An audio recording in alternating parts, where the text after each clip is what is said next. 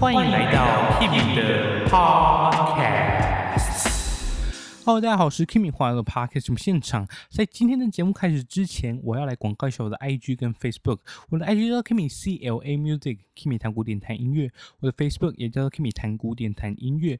呃，那下面都会有一个连接，那你只要点下去，你就可以看到所有你该去的地方哦。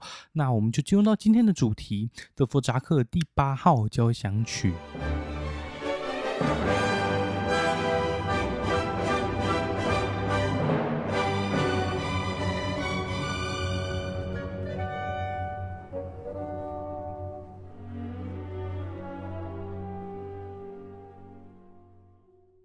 德弗扎克一八四一年出生在波西米亚，也就是我们现在所说的捷克。他从小家境就不太好，所以他也没办法像其他作曲家一样，什么从小就展露了一些什么过人的天赋之类的，他都没有。而在他十六岁的时候，他就在布拉格学习了管风琴。他其实也是在这时候完备了他一些音乐的基础或者是知识之类的。而在他二十一岁的时候，一八六二年，他就进入了乐团，他拉的是中提琴，担任的是中提新。首席的职位哦，那这他拉乐团拉了九年，那这段期间他被比如说理查华格纳这种大师指挥过，所以其实这种呃。经验也对他往后创作的影响还蛮大的哦。而九年之后，一八七一年，他就退出了管弦乐团，他就打算当个全职的作曲家。但是你们也知道，一开始作曲家如果没有名气的话，其实赚不到什么钱啊。所以一开始。德弗扎克的生活过得非常非常的痛苦哦，呃，但是在一八七四年、一八七六、一八七七这三年，他刚好都获得了奥地利的奖学金，比如说什么钦寒奖学金啊，或者是什么成绩优异奖学金之类的。而刚好在一八七七年的时候，他的作品被布拉姆斯看到，布拉姆斯就惊为天人，非常非常欣赏他，所以他就把德弗扎克的作品丢给了布拉姆斯自己的出版社。布拉姆斯的出版社就跟德弗扎克签了约嘛，就是说你的乐谱只有我们能出，或者是你的第一首乐谱都给我们出。那说到他的出版乐谱，其实德弗札克他本来生前他就有出版他后面五首交响曲，也就是他的五六七八九，他的其中而其中他的第六号叫做本来叫做第一号，他的第七号本来叫做第二号，他的第五号本来叫做第三号，他的第八号本来叫做第四号，那第九号本来叫做第五号，反正你们只要记住，我们今天讲的第八号是他原定的第四号。所以旧版的第四号加上本来没出版的四首，加起来就是第八号。所以就是我们今天所说的德弗扎克 G 大调交响曲第八号作品八十八。我们现在就来听听看他这一首交响曲的开头。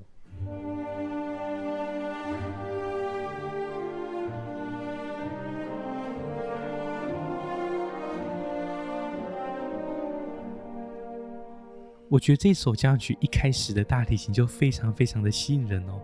这首交响曲，我觉得它就是充满着那种大自然或者是像波西米亚乡土的感觉。等一下你就可以听到长笛模仿着鸟叫，仿佛整个生气盎然的感觉。另外，它也会从一开始比较悲悲的 G 小调转到 G 大调，比较明亮的 G 大调。鸟叫要来喽！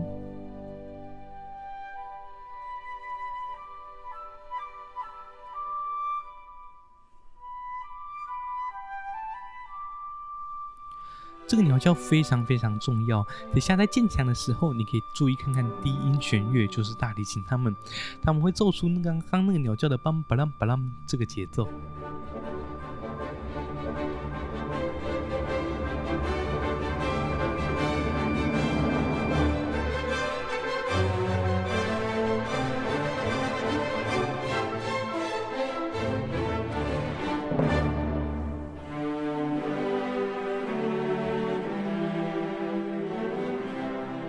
一样鸟叫哦，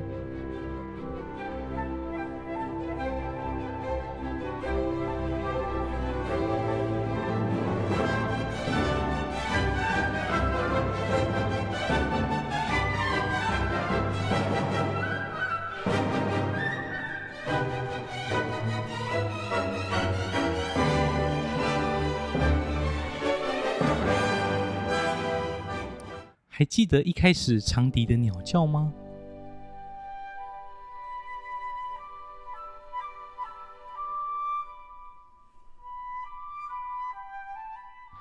然后是这个第一主题的高潮。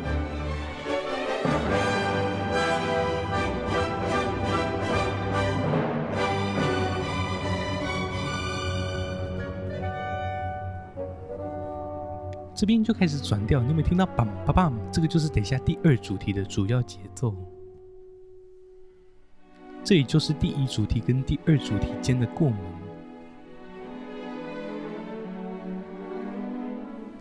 又是大自然的声音。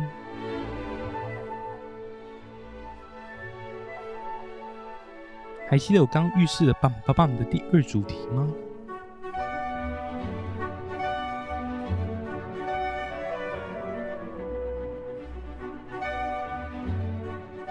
我们听了它的第一主题跟第二主题，我们来听听看它城市部的结束段。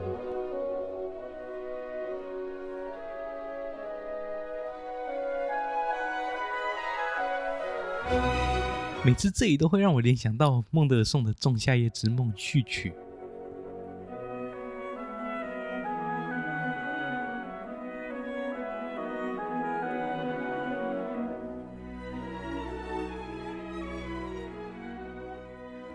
然后我们再听一次德弗扎克。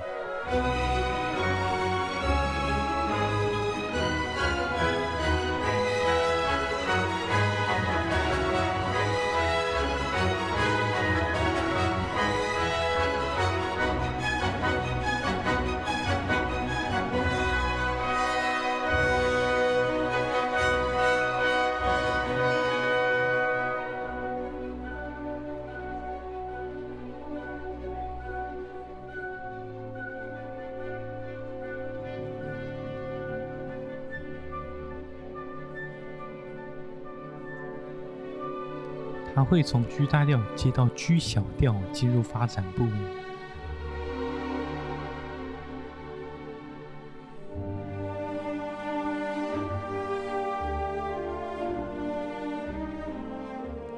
其实这个乐章的东西就是一开始的梆梆梆梆梆梆，跟那个鸟叫梆梆梆梆啦梆啦梆啦梆啦梆，还有那个第二主题梆梆梆梆梆梆，以及那个起诉句滴滴滴滴哒哒哒滴滴。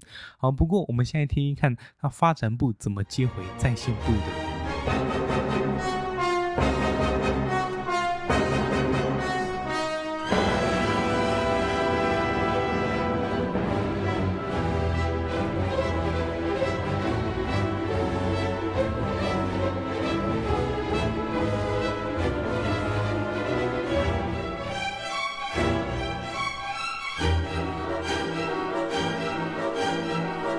接回在线部，一开始他的情绪就变成这样了。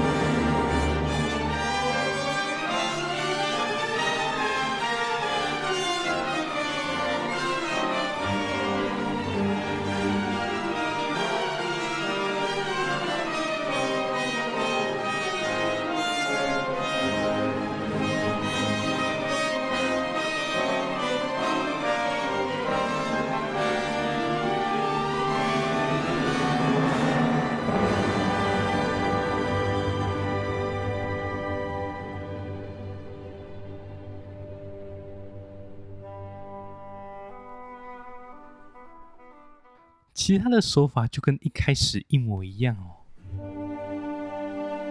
G 小调开始，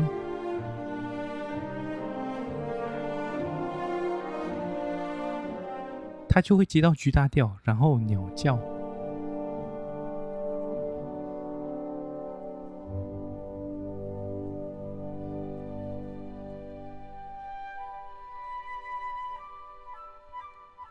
然后我们再来听听看它的在线部，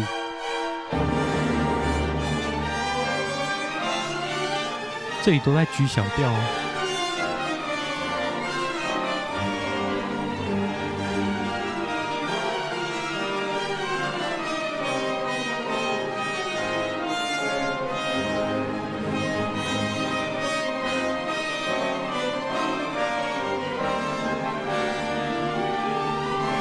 然后接到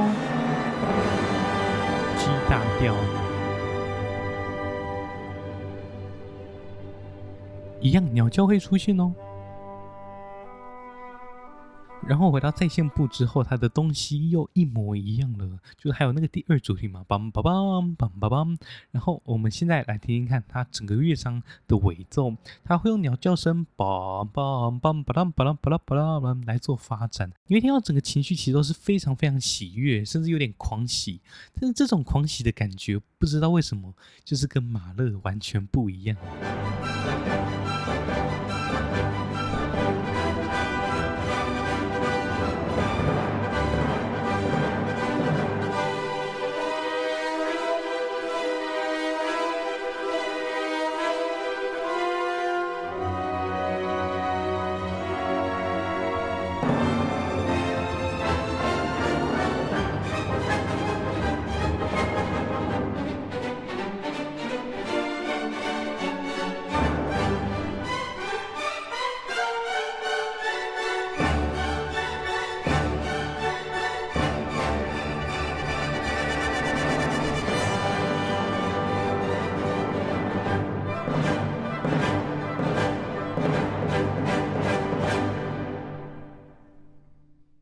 过这么热烈的第一乐章之后，我们进入第二乐章。第二乐章是一个变奏曲，它主题带有一种虔诚在祈祷的感觉。我们来听听看。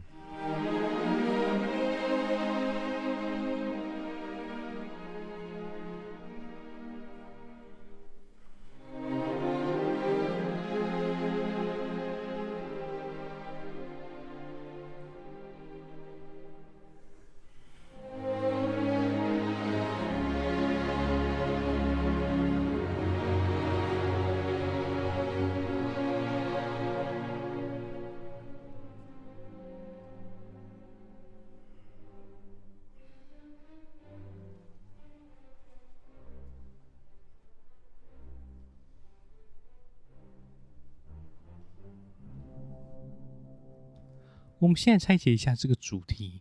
反正这个主题它主要是由两个音型组成的。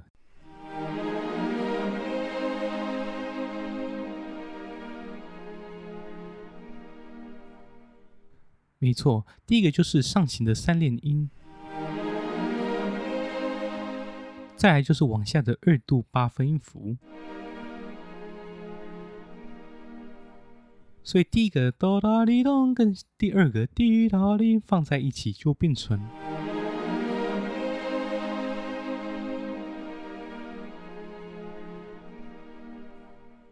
接着我们来听一看它的第一个变奏。这个乐章总共有八个变奏，第一个变奏就是用第一个，就是那个三连音。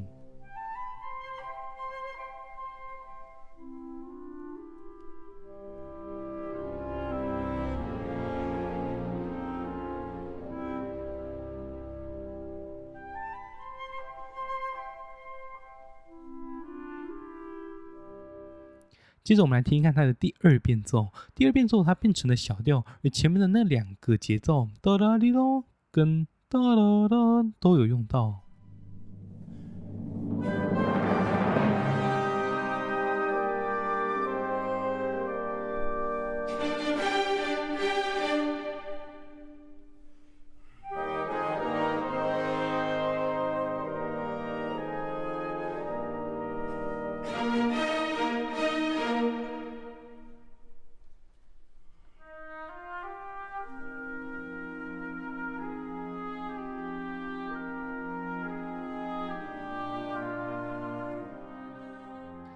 二变奏带给你一种比较忧郁的感觉，接着第三变奏你会听到有一点俏皮，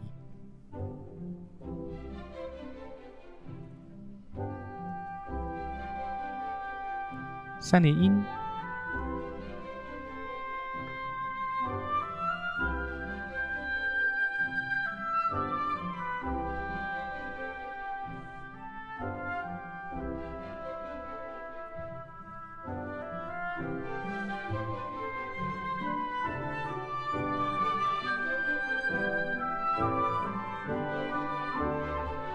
接着小提琴独奏，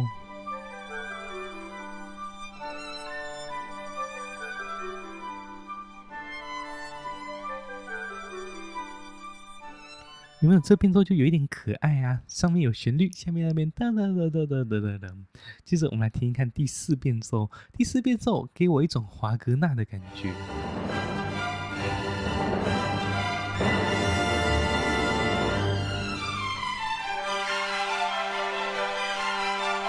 三连音，梆梆梆，三连音，梆梆梆。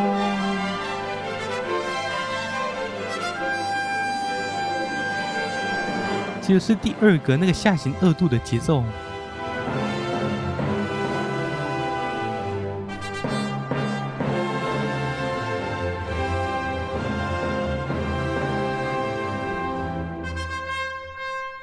又回到那种很像在祈祷、温暖的弦乐。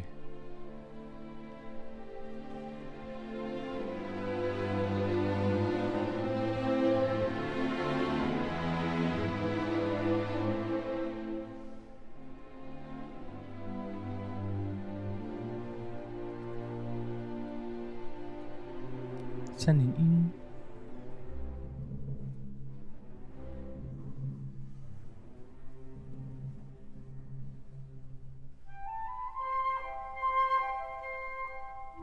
下一个变奏又有一点像第一变奏的感觉。们来听听看第五跟第六变奏中间的衔接段落。它虽然只用到了哆啦滴咚跟哆啦咚这两个东西，但是它能做出非常非常有戏剧力的音乐。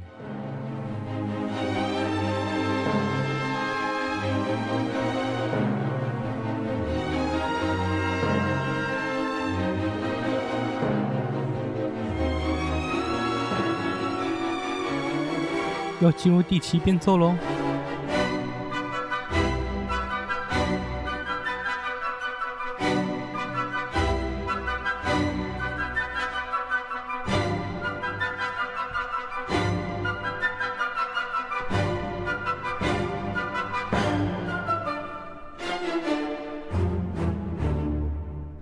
接着进入到第八变奏，不知道你还记不记得那个可爱的巴啦啦啦啦啦啦的那个第二变奏，在这边也会出现一样的东西。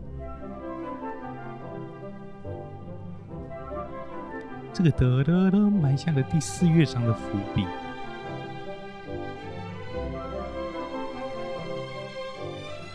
这个乐章的最后，我们来听一看，我觉得非常非常美的尾奏。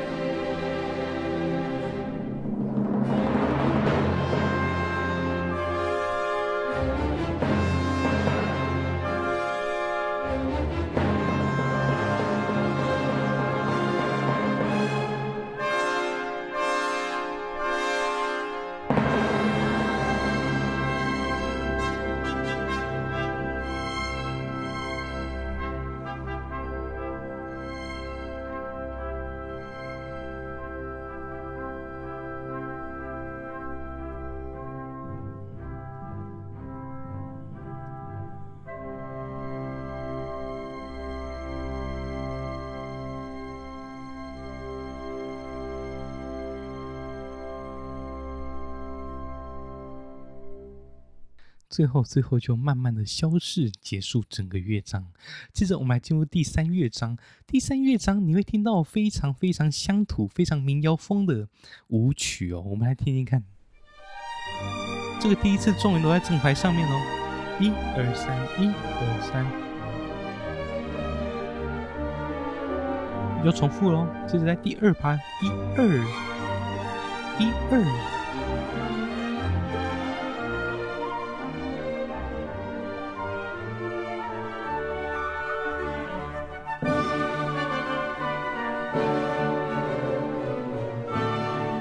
梆梆梆梆梆梆梆这种比较果决的，但是我们来听听看，它重复之后会发生什么事情。它用弦乐加了更多的层次。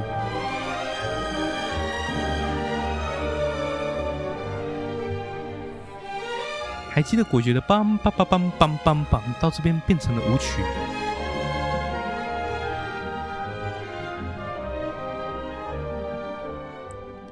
接着我们来听一看非常非常具有捷克风味的中段，这边又有一点像第九号的那个念故乡，我们来听一看。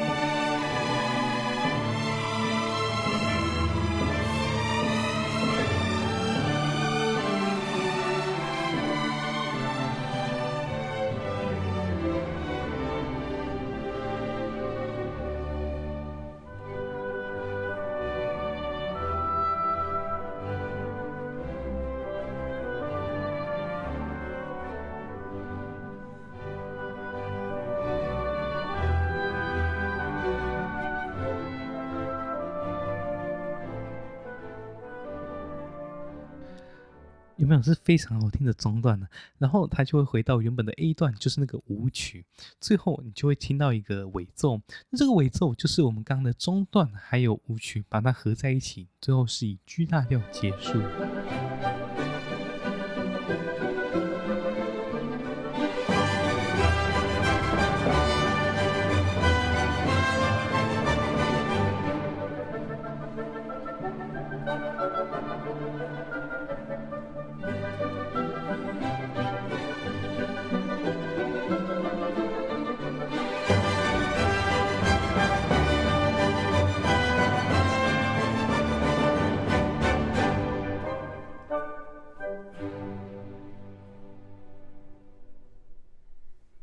最后结束的非常非常俏皮哦。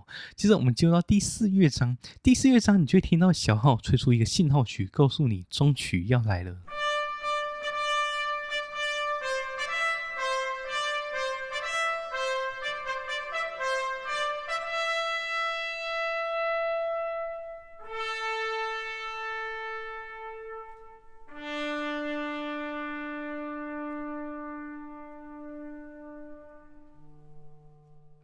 还记得我刚在第二乐章说，他第四乐章埋下了一个伏笔吗？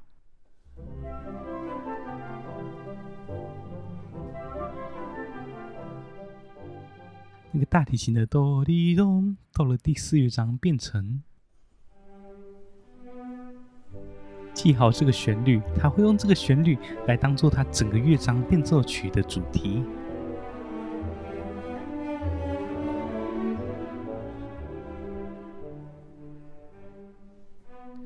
接着我们来听一看第一变奏。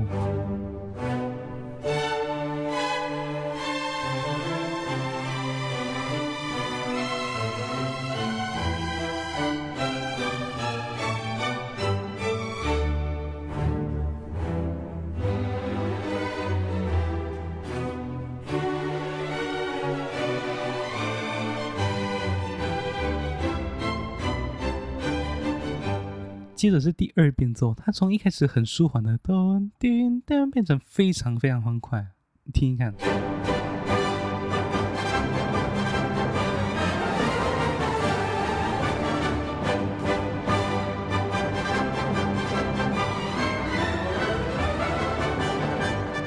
就是第三变奏，这边其实变得有一点不一样，但是它后半段就出现了本来的东西了。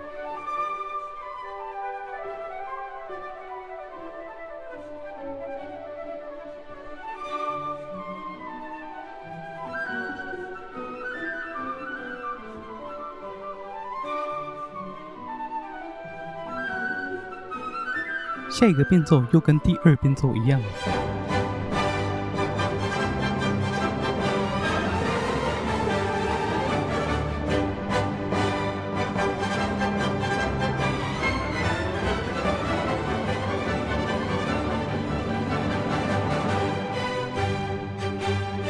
这边就是一个过门。第五变奏变成小调。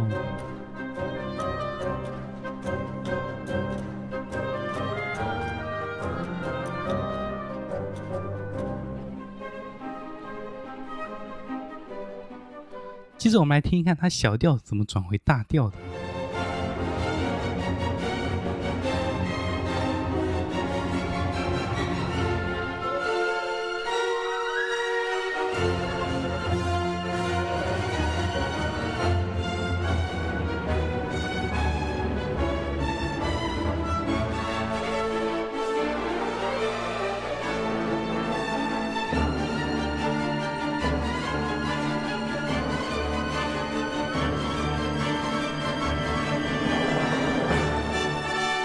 记得吗？一开始小号的信号。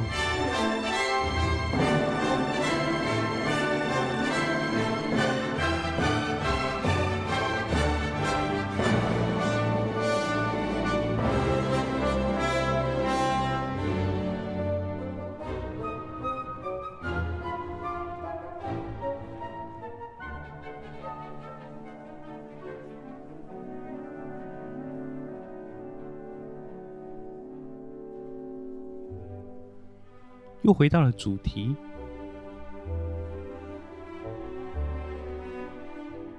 然后它后面东西都一样了。接着我们来听一看它最后最后的尾奏，你会听到它从有一点留恋，然后到最后狂喜爆冲的感觉，就是你可以感受到德弗扎克那种源源不绝的动力。我们来听一看。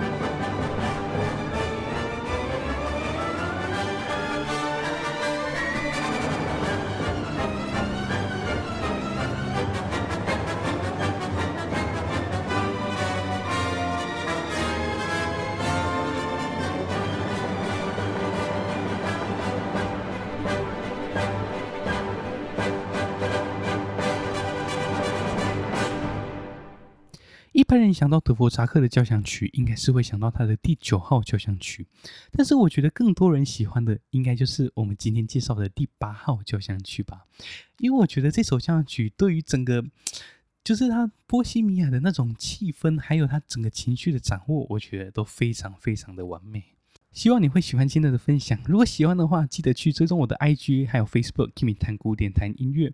如果可以的话，也可以在 Apple Podcast 给我五星评价，或者是留言。都非常欢迎，那就这样喽。我是 Kimi，我们下次再见，拜拜。